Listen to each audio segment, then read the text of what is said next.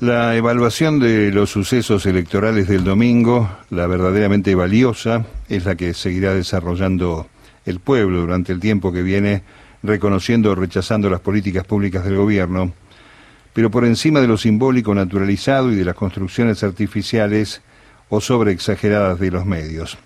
Por supuesto que el oficialismo perdió en 15 provincias y se desacopló la fortaleza de la Cámara de Senadores, donde el peronismo fue la fuerza preponderante en los 38 años de la democracia. De eso se están encargando y muy bien los fallidos agoreros que ahora buscarán otros contextos para seguir con su prédica destructiva y antipopular.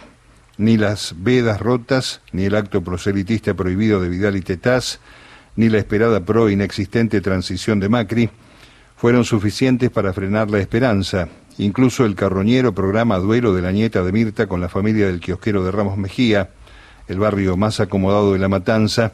donde el Frente de Todos le sacó más de 20 puntos a Juntos. Por eso el triunfo, destacado por el presidente, refiere a la desmesurada cita de la fecha de vencimiento del Frente de Todos que firmaban los días y los meses previos, los discursos del odio, el dispositivo mediático, político, empresario y de parte del Poder Judicial para inyectar mal humor en toneladas como insumo esencial opositor a falta de propuestas.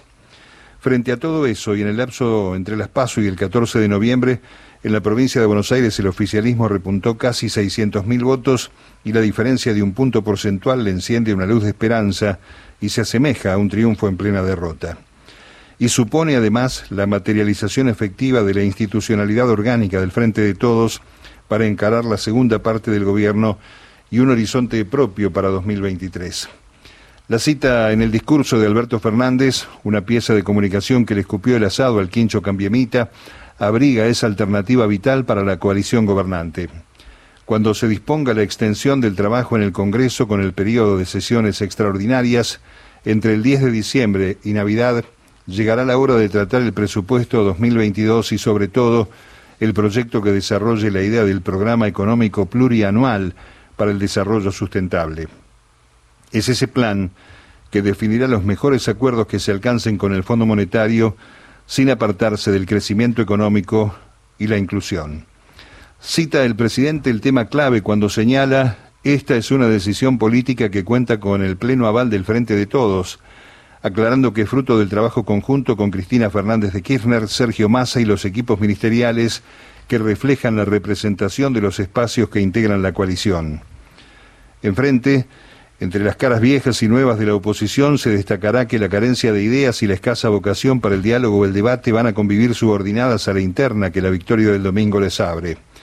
A la elección final de Santilli, que aspiraba a repetir y estirar los números de septiembre, hay que agregarle la novedad del desvío radical con Facundo Manes y los resultados buenos de la UCR para pelear un nuevo protagonismo en la interna cambiemita. No le falta razón para intentar una insubordinación al PRO. Expresiones radicales ganaron con sus candidatos Corrientes, Santa Fe, Santa Cruz, Jujuy, Mendoza y Misiones, legisladores que algunos analistas ya posicionan para las candidaturas a las gobernaciones, en aquellos distritos donde el oficialismo en los ejecutivos es del frente de todos.